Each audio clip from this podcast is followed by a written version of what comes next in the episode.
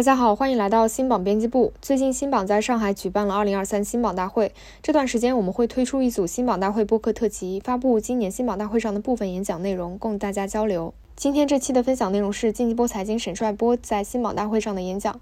作为少数横跨视频时代、文字时代、图文出版的专业人士，沈帅波不仅是经济波财经主理人，也是 B 站财经类头部 UP 主，而且也是新榜的老朋友。几乎每一年新榜大会，他都会站在台上分享他的经验和思考。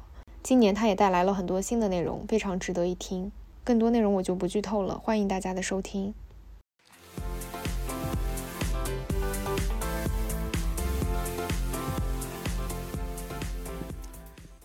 这个大家好，今天今年是新榜大会的第八年啊，我也是每一年都来啊，前两年没来，后面每一年都来。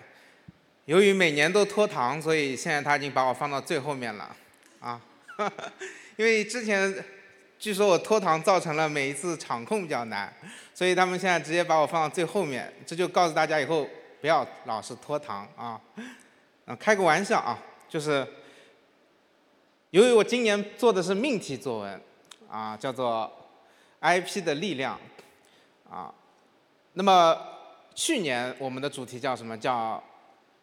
叫内容的朋友，对吧？然后我提出的观点叫内，其实我们不是内容的朋友，我们都是内容的人质。你见过朋友每天做的很辛苦、很痛苦，完全不想干下去的吗？对吧？大家觉得是不是这个逻辑？觉得是的话，来点掌声啊！所以今年的主题叫什么？叫我的天呐，这个拍的这么胖啊！要不吸了吧这个，啊，这个今年我们就是无法成为，就发现内容流量资产，啊，就是我们一直说内容要做成资产啊，怎么样？啊，我觉得其实这东西到底是不是资产，主要取决你到底是不是有价值的内容，是能留存的 IP，啊，那么 IP 的价值在于什么？在于成为。孤峰啊，所以这是我今年的这个思路。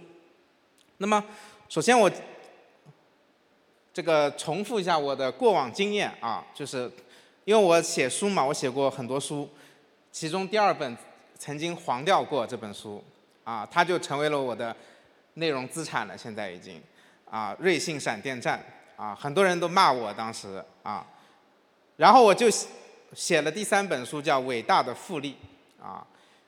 那么，在整个过去的五年到八年左右的时间里面，我们长期啊做商商业的深度报道啊，写过大量的这种文章，比如什么十亿人没坐过飞机啊，百分之九十的人没喝过星巴克啊等等啊。那么这是一些我们服务的企业。那么我们做公众号也做 B 站，也做抖音，是是都做啊。那么我们认为做全域的价值是远高于做单一平台的。那么回过头来看，我们看孤峰跟顶峰的区别到底是什么？啊，用广告营销行业的一句话术叫做：你做不了第一，你就要做唯一，对不对？啊，所以你做不了第一，你就要找出一个细分赛道。成为这个品类的唯一，我认为是我们做内容行业必须去琢磨的事情，对不对？啊，比如说，我经常吐槽说，啊，中国网红主播就是直播类的主播，TOP 三十里面二十七个都是东北的，所以那你就得把自己做一个新的榜单，叫做山海关以南的 TOP 三十。因为你那你就把上海湾以北的二十七个拿走了，对不对？甚至你还得把海南岛的拿走，啊，你你就会重新拥有一张你新的榜单啊。那么每一个品类，如果我们去讲粉丝最多也好，对不对？直播在线人数最多，还是流水最大，这种顶峰其实是非常非常难做的。啊，他可能这你这一辈子都未必能做成这件事情的，啊，追求这个目标，你会非常的痛苦。啊，所以就是新榜和他痛苦的朋友们就是这样的一个关系了，你知道吗？就是今天你看早上我看直播，我看每一个人都说，哎呀，大家不要焦虑，不要焦虑，境随心转，什么什么。我记得行过去行业好的时候，我们都是在上面说劝大家不要膨胀，不要膨胀，啊，这个画风变得太猛了，这个画风变得实在太猛了，这凸显出大家已经过度焦虑了，你知道吧？所以，因为大家每天都在比这一些东西，所以你就会很焦虑，对不对？所以你要给自己一条活路，对不对？你就要找到一个自己的细分领域。那么巴尔扎克曾经。有这么一个思考，就是说，如果你二十四岁时候写下的作品，比下半辈子的东西都要好，那么下半辈子为什么还要继续创作？这是他在四十八岁的时候提出的问题，因为他发现自己四十八岁时候发现，过去的文章对吧，小说都没有二十四岁时候写的好，后面都是垃圾的。那么我觉得在这个行业就是常态。因为有可能，你现在做的东西跟你过去做的东西比，由于当时的天时地利人和，它从数据层面来说，它就是垃圾，对不对？就是很糟糕。你已经江郎才尽了，你每天要面对我是不是已经江郎才尽了这个句话，痛苦的度过你在这个行业的每一天，你是过不好一生的。你很快就要去植发了，啊，你你像老老徐呢？啊，啊，老老徐每年坐在这里，我都要吐槽这个植发的价格，所以他今年已经不坐在这里了，啊，就是说，我们要找到一个全新的解，来让自己在这个行业里面过得更开心，找到自己的价值，对不对？所以我的回答是什么？啊，针对巴尔扎克的这个提问。叫做职业选手啊，你永远无法控制自己的巅峰之作到底什么时候到来，对不对？有可能就是你的成名曲。以前有一首歌叫做《老鼠爱大米》，应该都听过吧？啊，当年唱《老鼠爱大米》的这个人，靠《老鼠爱大米》这首歌挣了一个亿，啊，但是呢，他每次去参加活动，活动方都要求他说：“你只允许唱《老鼠爱大米》。”啊，别人，然后他说我有很多新作品的，他说没有人想听你那些作品，我们只想听老鼠爱大米，对吧？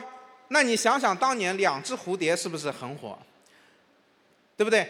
你会发现以前有一种盗版光碟叫做一人一首成名曲，对吧？然后你发现这个人只有这一首歌，其他歌在别人眼里都不重要，啊，但是你会发现哪怕做成这样，都已经算这个行业。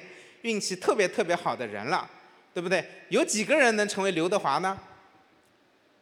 啊，世界上只有一个刘德华啊，所以我们到底要做什么？是提高自己职业水准的中位数，而不是永远在搏一个爆款，永远在搏一个，对吗？可能会来，可能不会来的东西。我只要一回眸看到这个胖子，我就影响我发挥。我现在就是，啊，这是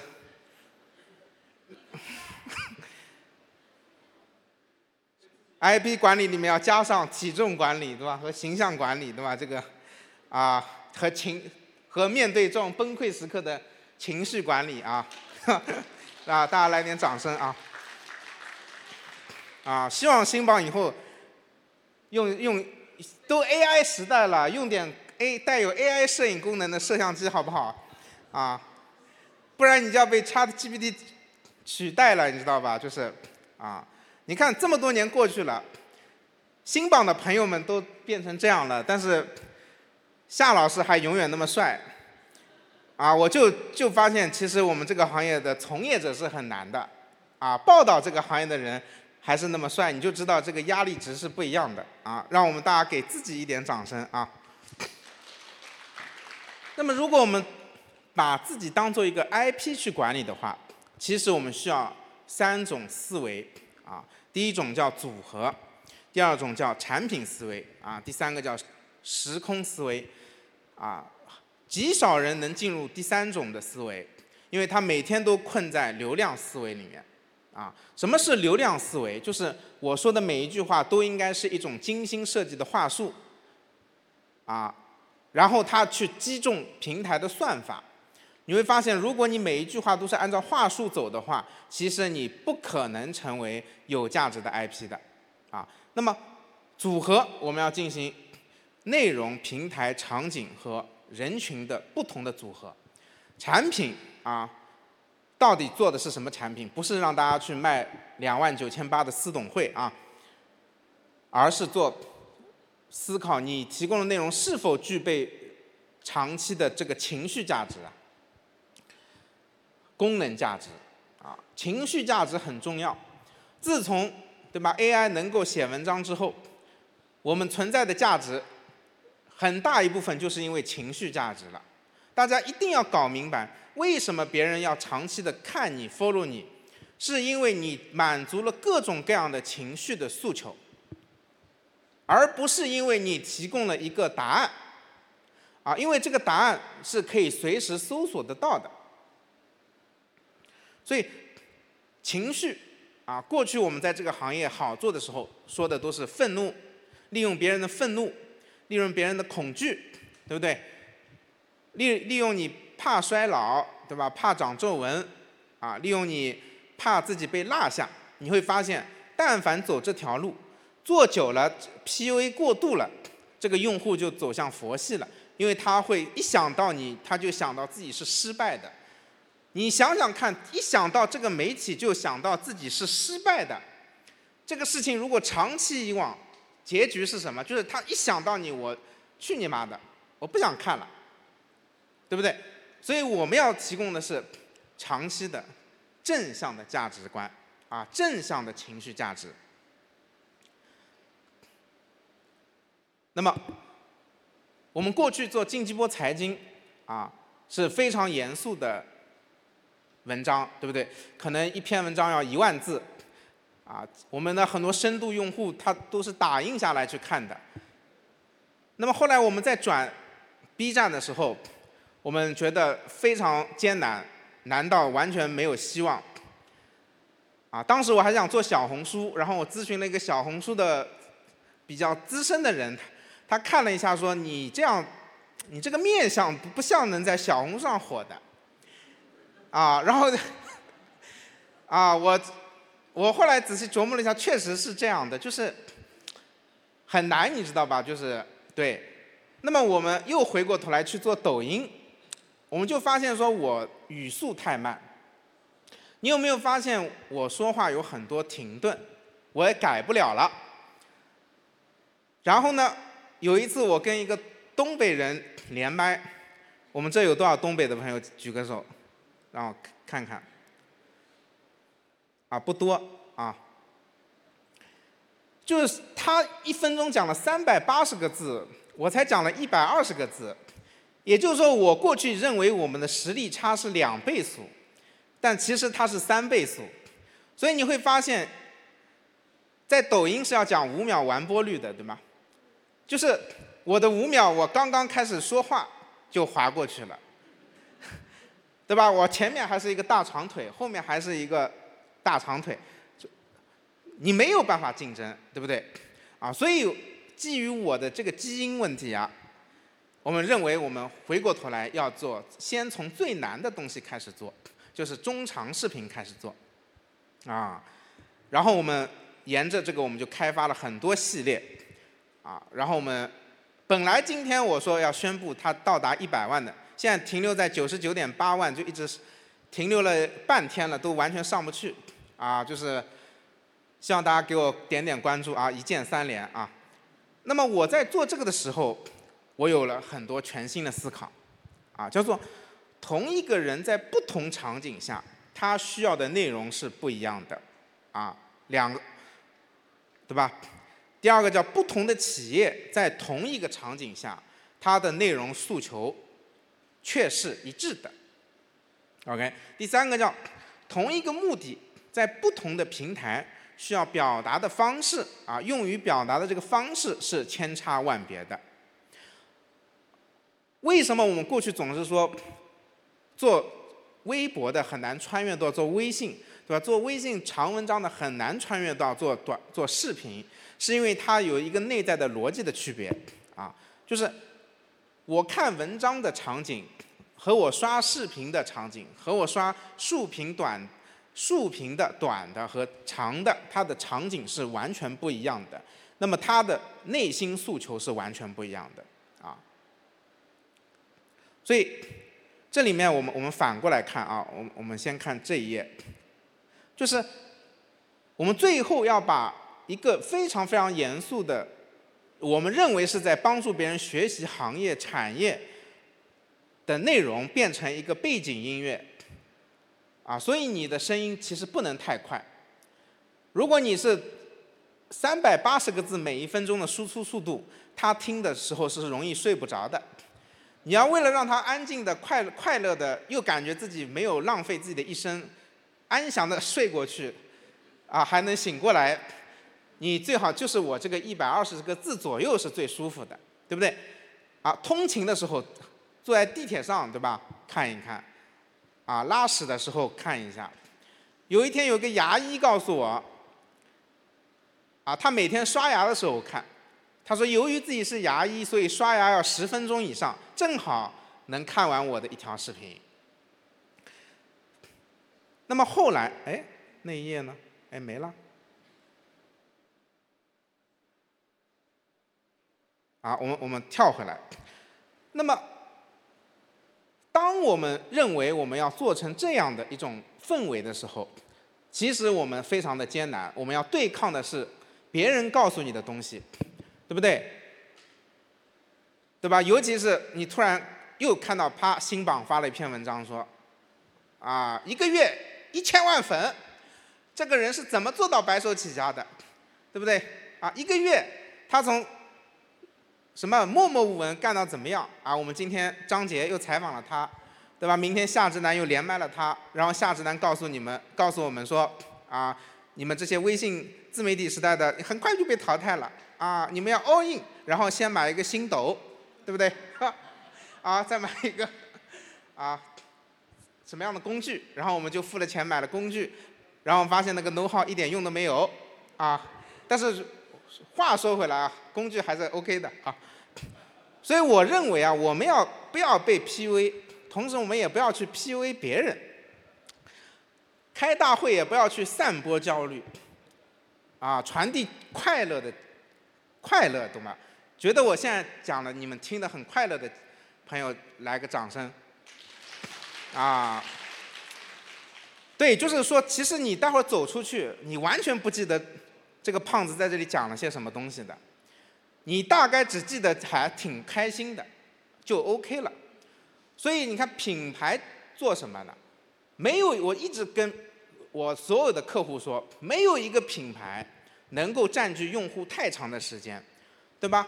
当两个人坐在那里一见面说，你知道吗？可口可乐的 CEO 曾经说过，假设我的工厂被烧了，只要我的品牌还在，我第二天就能东山再起。只有两个 marketing 从业人员、两个营销狗和两个广告行业从业者才会坐在一起讲这句话的。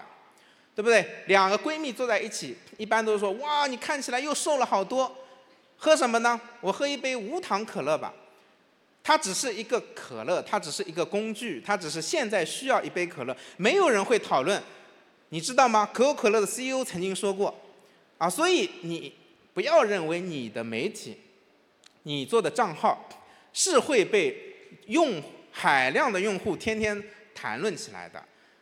啊，天天谈论你的只有竞争对手，对吧？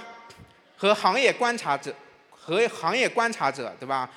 夏之南院长，对吧？你知道吧？晋级波财经巴拉巴拉，没有人关心晋级波财经是什么，他只是在他需要的时候，应该联想起来，我要看严肃的、公正客观的、有洞察的媒体，看什么？看晋级波财经。就可以了。大家一定要想明白这件事情。你不应该成为一个我们过去说的这种泛娱乐的明星一样去骚扰你的用户。你应该功能化自己，啊，以及提供正向的情绪价值和联想来吸引留存你的核心用户。啊，所以这是为什么我们啊，这么多年下来，我们每个月的这个长途用户从来不会衰退的主要原因啊，就是你不要去靠人性的恶啊，你要成为积极的 IP 啊。说了这么老半天，就可以扫码了啊，这就叫互联网思维啊，前面都是铺垫，这里就是为了拉一下 DAU，对不对啊？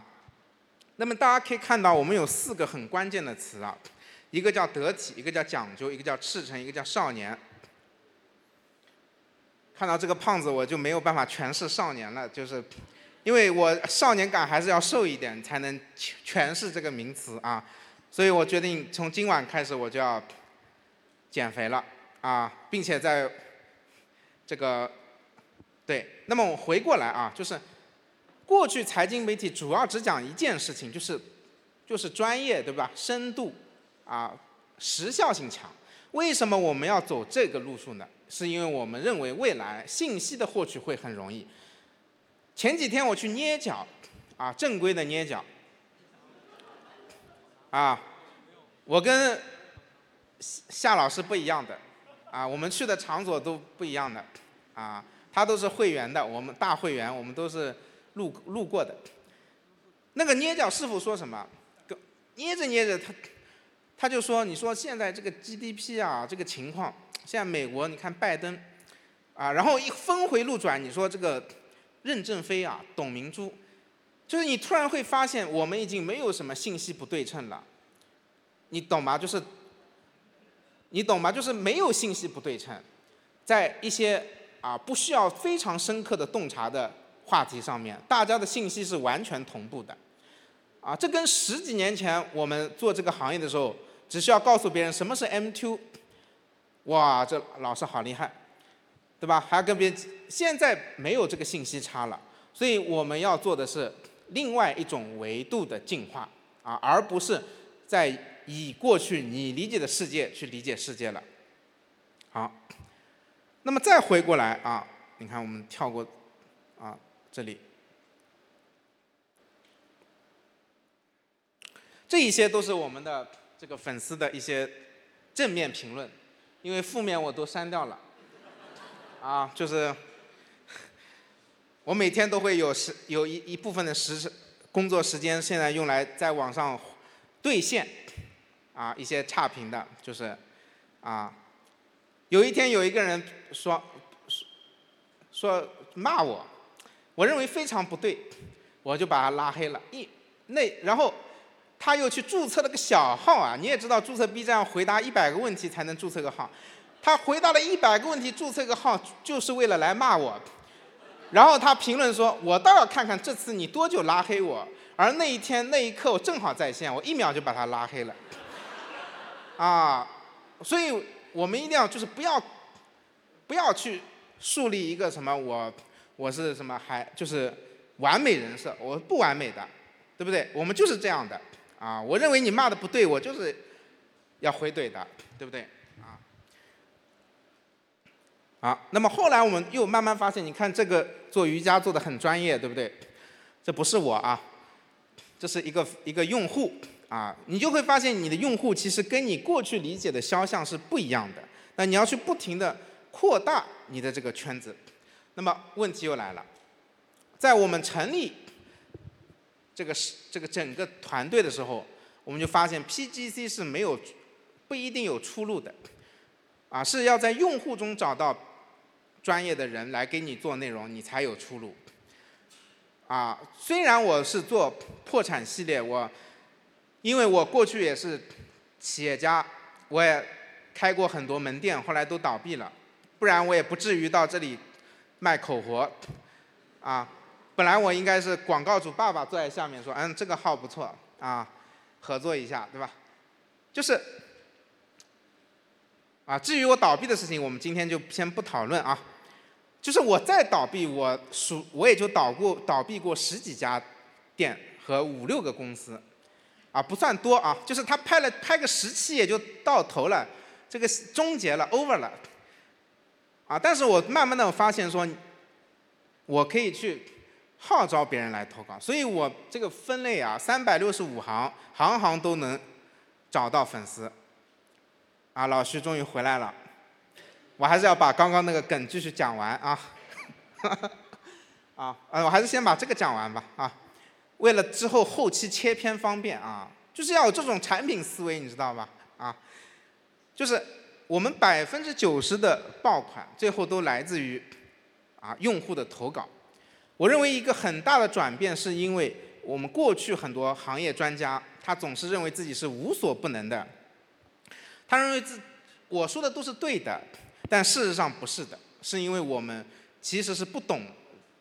就虽然我们说自己写了很多书啊什么，其实你只是知识的搬运工和总结者，你并不生产任何一个你没做过的行业的深刻的洞察。我们一定要有这种非常非常清晰的认知。如果你没有这种认知，你总是试图引领你的用户，你就会变成一个油腻的人，啊，就是就是油腻了，啊，油腻就是一个内在油腻啊。啊，他终于把我外在油腻的这个视频切走了啊！这个，我今天最大的感触就是我要减肥了，啊。那么也有很多非粉丝群体啊，他会告诉我说，我这个说话太啰嗦了。我相信现在此刻坐着的有一部分不可能被我吸引的人，他也觉得这个死胖子他妈废话这么多，这么烦。啊，但是我我想说，就是我们活着不是为了吸引不喜欢你的人的，对不对？我们活着是为了吸引喜欢你的人的。喜欢我的人有有吗？来点掌声。啊，你看这些都是巨资买的托啊，啊，每每每叫一声都是一百块钱的啊。啊，那么。所以我认为啊，就是我们今天不用，因为今天的价值观非常的多元化，我们不用太去在意别人怎么看待你。那么为什么我说话很啰嗦？是因为你需要通过很啰嗦的话植入很多信息，大家感感受一下。你需要通过一些像聊天一样的很碎的话。里面植入很多信息，这一些信息是使得你的 IP 非常非常完善的，非常非常丰富立体的，对吗？什么叫做品牌故事？我给大家讲一个世界顶级品牌的故事，叫路易威登，对不对？说啊，路易威登出生在法国农村，然后他很年轻的时候，他妈妈就死了，然后他的后妈。虐待他，他不愿意被后妈虐待，他又有梦想，于是他离开了农村，徒步走到了巴黎，啊，去了一个皮具皮具店去做小助手。由于他做的非常非常的有天赋，同时又非常非常的努力，他很快就得到了晋升。慢慢的、慢慢的，啊，他做的香包被王室看中了。然后第一次世界大战发生了，啊，法国王室。在路易威登工作的这个店，订购了非常多的这个军官用的皮箱子，结果发生了什么？就是泡在水里很多天，完全不进水。而我们在世界上最著名的沉没的这个泰坦尼克里面啊，打捞出一个箱子，它也是路易威登的，它竟然泡在大海里面都没有进一滴水，啊，路易威登。慢慢的就创立了自己的品牌，你看这就是一个非常啰嗦的故事，对不对？但是它没有一句话是多余的，为什么？它既包含了一个小镇青年奋斗的故事，啊，但是小镇青年奋斗，它听起来这个箱子大概是奥康的，它不像这个路易威登的，所以它的故事必须要跟王室产生关联，对不对？啊，你要跟世界顶级 IP 泰坦尼克产生关联，对吧？你还要很奋斗。所以，当我背上这个包的时候，我都感觉我升华了，对不对？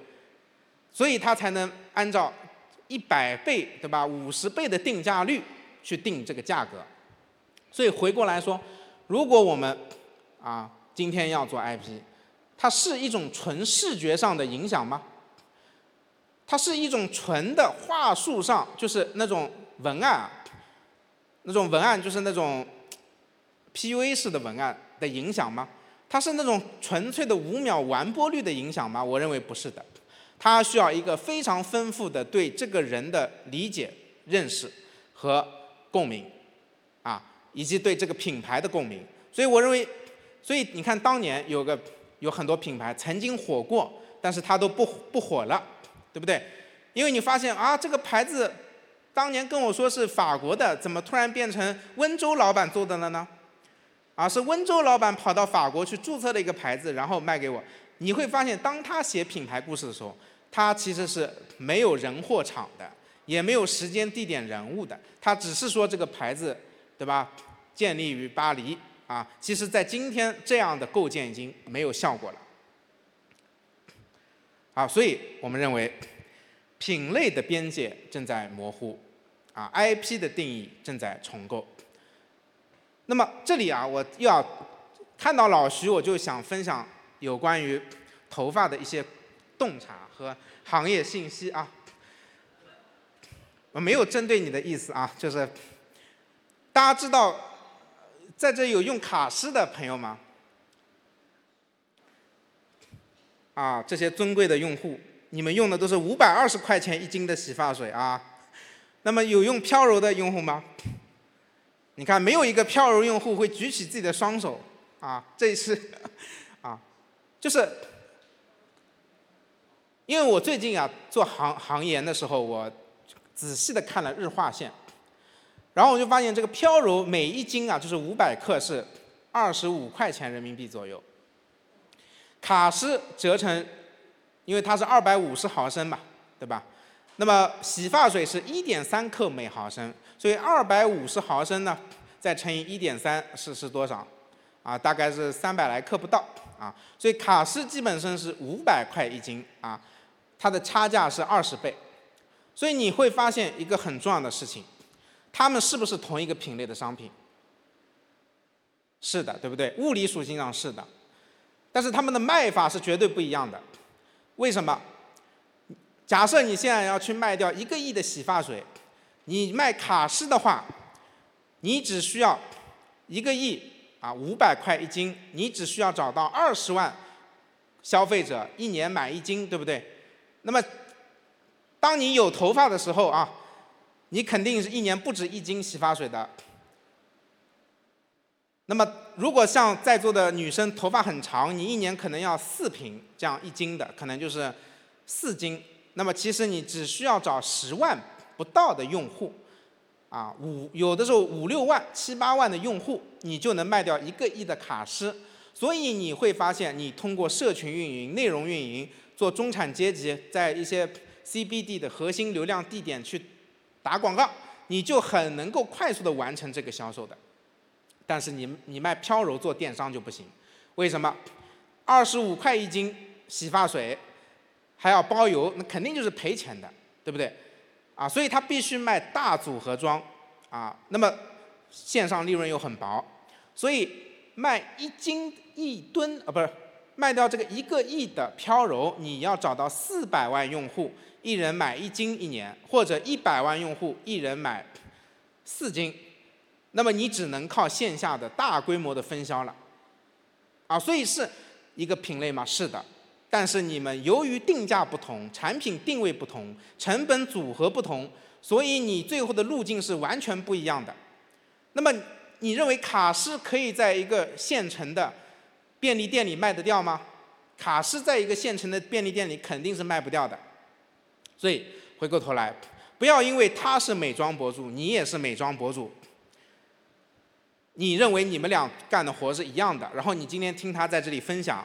你就对，明天我们公司也要这么干？不是的，还是由你的定价、定位啊，内部的经营效率、团队的组成结构，决定了你到底能不能去参照这个模型去做啊。所以不是因为我们都是财经类的，所以我们都能这么做；也不是因为我们都是对吧时尚类的，所以我们都能这么做啊。不是这样的啊。所以品类的边界正在模糊。那么 IP 的定义正在重构。第三句话很重要，叫做信息的获取、传递与记忆的方式全部发生改变了。这是对于品牌来说至关重要的一句话啊。我们来看啊，信息今天的获取，啊，我们甚至认为它是高度碎片的，对吧？或者叫今天叫粉末化。所以最关键的事情变了，过去是一个故事，让他认为哦这个东西有点深度的，这个品牌有点深度的，要关注一下。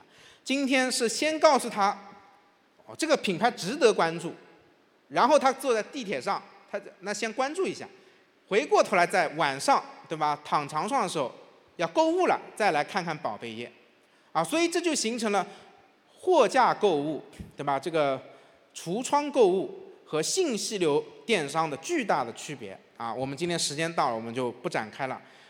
啊，前面达内不在啊，我那个段子又要来一遍了。就由于我每年都超时，所以我已经从最早讲放到最后讲了，对吧？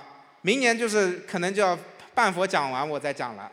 啊，如果我再超时，明年就没有我了啊，所以我还是要啊，还有啊。啊，就当我在放屁吧啊！那么，我们啊找到了企业啊八大特定的精重场景，所以我们认为我们做的事情是解决企业啊重要信息无法有效传递的核心痛点啊。那么，同时呢，我认为啊我所做的品类是一个深度有创有原创，并且我们因为自己也做企业咨询。所以我们不认为我们要花百分之八十的时间编脚本和话术，那个流量就放弃了，啊，就真的只能放弃掉了。你只能花百分之八十以上的时间和企业和产业去交流，啊，你只能做你能做的那个群体，而不是做那个群体，那个你干不过他，你知道吧？啊，是因为我们的效率结构不一样。